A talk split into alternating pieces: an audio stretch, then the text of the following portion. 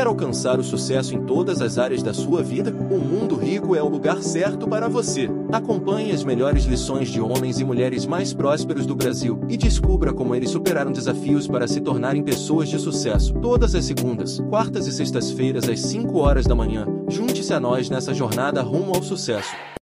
Existe essa mística do final de ano que é um Sim. tempo de muita reflexão das pessoas. Isso é muito legal. O problema é que tem muita gente que só para pra analisar o ano depois que ele acaba, né? Mas ele, ele tem essa mística de todo mundo rever o ano que passou pra fazer do próximo o melhor. Então muitas pessoas colocaram suas metas no papel. Mas como tirá-las do papel? Porque tem uma coisa que chama cegueira por desatenção. Tem coisa que a gente é cego simplesmente porque tá desatento. Um exemplo do cotidiano, quando você chega e, sei lá, você compra um carro. Incrivelmente você começa a ver um monte de carro igual. Por quê? Porque agora sua atenção tá canalizada pra aquilo. A minha esposa fala que quando você fica grávida, e até eu no, no, no- no certo estágio, quando você está grávidos, né? Você e sua esposa, incrivelmente você come- começa a ver um monte de gente grávida também. Porque isso também é cegueira por desatenção. E quantas pessoas, quando você nomeia aquilo que você precisa fazer, parece que tira o véu da cegueira da desatenção, né? Você fica muito mais atento. Opa, eu falei consistência. Opa, eu falei consistência. Aí eu já tô dando corpo mole, já tô barrigando, já tô procrastinando. Então você fica num, num estado de presença pra aquilo que você determinou muito maior, né, cara? Esse Sim. ultrafoco, né?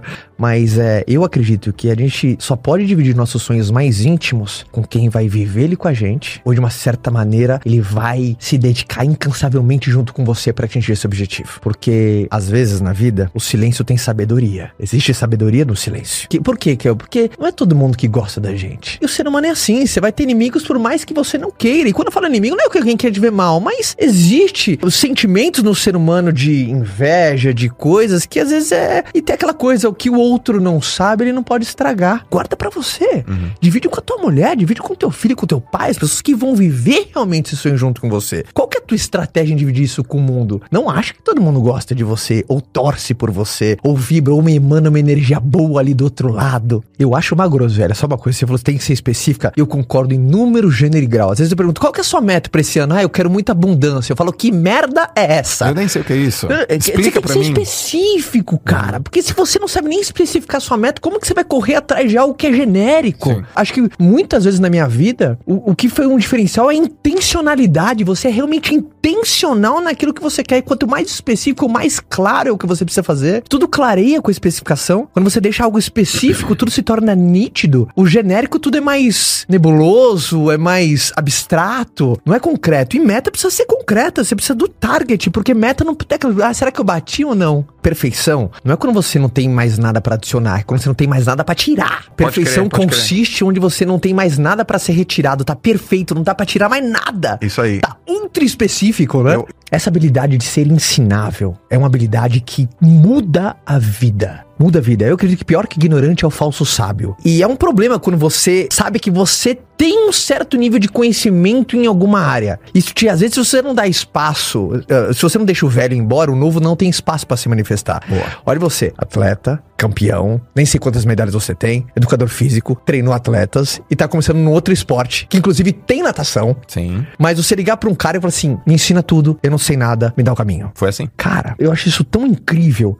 Eu sou um cara extremamente ensinável. E essa habilidade de ser ensinável, como mudou a minha vida em, em um monte de coisa. Porque a, a- pior coisa, eu acho que quando você quer ensinar pra quem não quer aprender, é como você dar remédio a um morto. Não adianta, cara. Você não acha que muitas pessoas colocam o termo status às vezes na coisa errada, por isso que ela não identifica progresso? Tem um cara que eu amo de paixão, distribuidor do meu time, vende muito. E eu vi o cara começar a carreira dele, né? Eu vi, eu vi esse cara começar. E eu lembro que no começo da carreira dele, ele me encontrou e foi pedir dicas pra mim. Pô, Caio, deixa eu pedir algumas dicas pra você. Caio, eu, eu não tô conseguindo crescer, cara. Eu, pra mim, eu acho que não tá dando certo. Puta, vendas pra mim, não sei se é porque, eu prospecto, eu faço isso, eu faço aquilo, eu faço follow-up e tal, e isso e tal, tal. Eu faço isso. E eu falei, isso, faço isso também. Falei, então já sei o que tá acontecendo com você, Beto. O quê? Nada, continua. Há uma diferença entre você não tá tendo resultado porque você tá fazendo a coisa errada ou você não fez a suficiente da certa. Ele não fazia o suficiente do certo, ele não fazia nada de errado. Eu olhava o trabalho, obviamente tudo dá pra melhorar. Dá pra você ser melhor em prospecção? Tá. Dá pra você ser melhor no fechamento? Tá. Dá pra você fazer uma apresentação melhor daquilo que você vende? Óbvio que sempre dá. Mas tem momentos que você sabe que eu não estou fazendo nada de errado, eu só preciso de volume de coisa. Eu só preciso cavar, meu buraco só precisa estar mais fundo, eu não tô cavando errado. O buraco só tá raso demais. Então eu falei assim, eu tirei a geladeira nas costas dele, você não tá fazendo nada de errado. Ou tem gente que tá com a geladeira nas costas, não, o que, que eu tô fazendo errado? Meu filho, você não tá fazendo nada de errado, você só não fez o suficiente do certo. Você só precisa de mais anos, você precisa de quilometragem, você só precisa não querer mudar tua vida que nem miojo, que é em três minutos, cara. Boa. Então tem gente que não é que tá fazendo, ah, tô fazendo tudo errado. Não, calma, não tá tudo errado, cara. Não significa que não dá sempre pra melhorar, mas você precisa fazer mais do certo. Você tá uhum. tá fazendo certo, só que pouquinho. Você tá prospectando certo, só que você tá falando com pouquinho. Você tá apresentando muito bem o seu produto, mas você só falou pra três essa semana, Benê. Três é pouco. É? Eu nunca tinha parado pra pensar nisso. Quanta gente que, por exemplo, cara, por isso eu falo assim, continua, velho. Acelera. Não tá nada de errado. Eu só não fez o suficiente do certo. Quantas vezes eu olho pra minha carreira e falo assim, cara, olha, não tinha nada de errado ali. É porque a vitória era seis meses mais pra frente. Era um ano e pouquinho mais pra frente. Sim. Às vezes era dois anos. Tem gente que a vitória é amanhã. Tem gente que tá ouvindo o podcast que, cara, é amanhã, velho.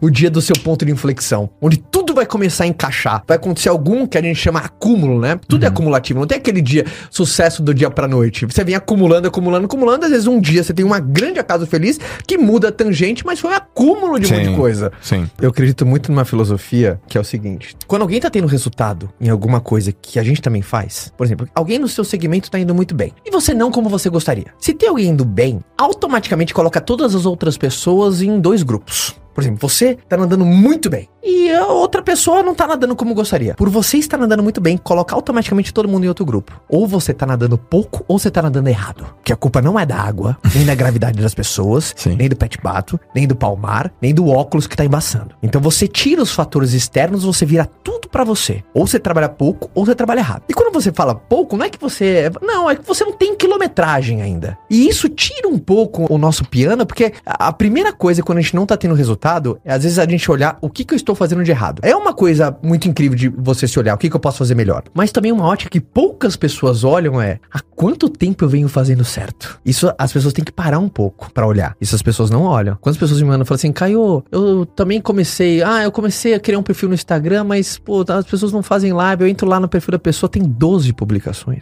Você entra na nossa, aí tem 4 mil. Então, sabe, eu acho que para qualquer coisa, eu sou muito fã da consistência. A única pessoa que não perde pro último é aquela que não desiste, cara. Sim. Então, essa consistência, só treinar não vende, mas vender treina. Vender treina muito. Você sabe um pêndulo? Quanto mais você bate pra um lado, mais ele vai, volta pro outro. Sim. E que é pêndulo emocional? Num curto intervalo de tempo, a nossa oscilação de humor, nossa oscilação, entre aspas, de fé naquilo que a gente tá fazendo. Quantas pessoas que às vezes vão num evento do Joel? Uhum. Aí vai num puta num treinamento massa do Joel, a pessoa sério, Joel, pode anotar, esse ano eu vou arrebentar a boca do balão, essa semana eu vou arrebentar isso e aquilo. Anota aí, meu nome. Anota meu nome. Aí na quarta-feira você manda mensagem aí, é, tá difícil, essa semana não foi. Pô, mas era domingo, você tava totalmente acreditando. Tem muita gente, Joel, que comeu lentilha, cara, pulou sete ondas, fez o, o, o um monte de coisa no, no, no ano novo, e hoje já é dia 10, ela já tá, ah, mas Sabe, esse ano já não começou com o meu. Calma lá, cara. Calma lá. Protege o teu entusiasmo. Essa, essa habilidade de você proteger o teu entusiasmo enquanto você lapida uma. é fundamental. Sim. Por isso que eu falo, para mim tem que ter um olho em cada P, um na paixão, outro no processo. É um na tua paixão, naquilo que você quer. E no segundo, no que, que você tá fazendo para conseguir o que você quer. É muito fácil a gente estar tá otimista quando tudo tá dando certo, quando as nossas contas estão pagas, quando o nosso trabalho. Você não fala que quando o, tra o trabalho devolve? Uhum. Mas muitas pessoas não entendem isso, Joel. Quando fala assim, o trabalho devolve. Mas tem muita gente que fala assim, mas não tá devolvendo na velocidade que eu quero. Ele não tá do jeitinho que eu quero. Porque eu tô trabalhando. Essa semana ele não devolveu. Quantos anos você trabalhou sem o trabalho devolver? Quando você falou que quando a gente erra, fala assim, errei, pronto, acabou, não filosofa, é um senso de autorresponsabilidade gigante, né? Não, mas aí é errando que se aprende. Mas se tá, você tá querendo dizer, isso é um jeito de bonito para falar que tá tudo bem fazer isso que você tá fazendo? Essa frase, o que, que ela faz? Ela tira um pouco o piano das costas da galera errar, porque todo mundo vai errar, eu vou errar, você vai errar, todo mundo vai errar. E mais do que acertar, os erros são maiores do que os acertos. Sim. Nessa proporção é que nem vendas, o não ele é muito mais majoritário do que o sim. Certo. Então parece que para anestesiar as pessoas até o sim chegar, mas essa frase também, ela faz uma apologia que não é tão importante acertar. Eu acho que esse é o grande problema. O acerto é só uma consequência. Vamos focar em errar e aprender. O líder, ele sempre transfere mais a vitória para os outros e puxa mais a derrota para si. Vencemos. Foi nossa, time coletivo. Foi só minha. Foi nós. Deu errado. E é o primeiro que pula no peito e fala assim: eu. Então ele sempre vai puxar mais a derrota pra ele e sempre mais vai dividir a vitória. Isso é o senso de responsabilidade, porque no final das contas, cara, de maneira intencional ou inintencional, no final sempre a culpa vai ser tua. Sim. Tudo que acontece com a sua na, na tua vida, de maneira intencional ou não, quanto mais você puxar a culpa, entre aspas, pra você, mais esse senso de resposta que eu posso mudar.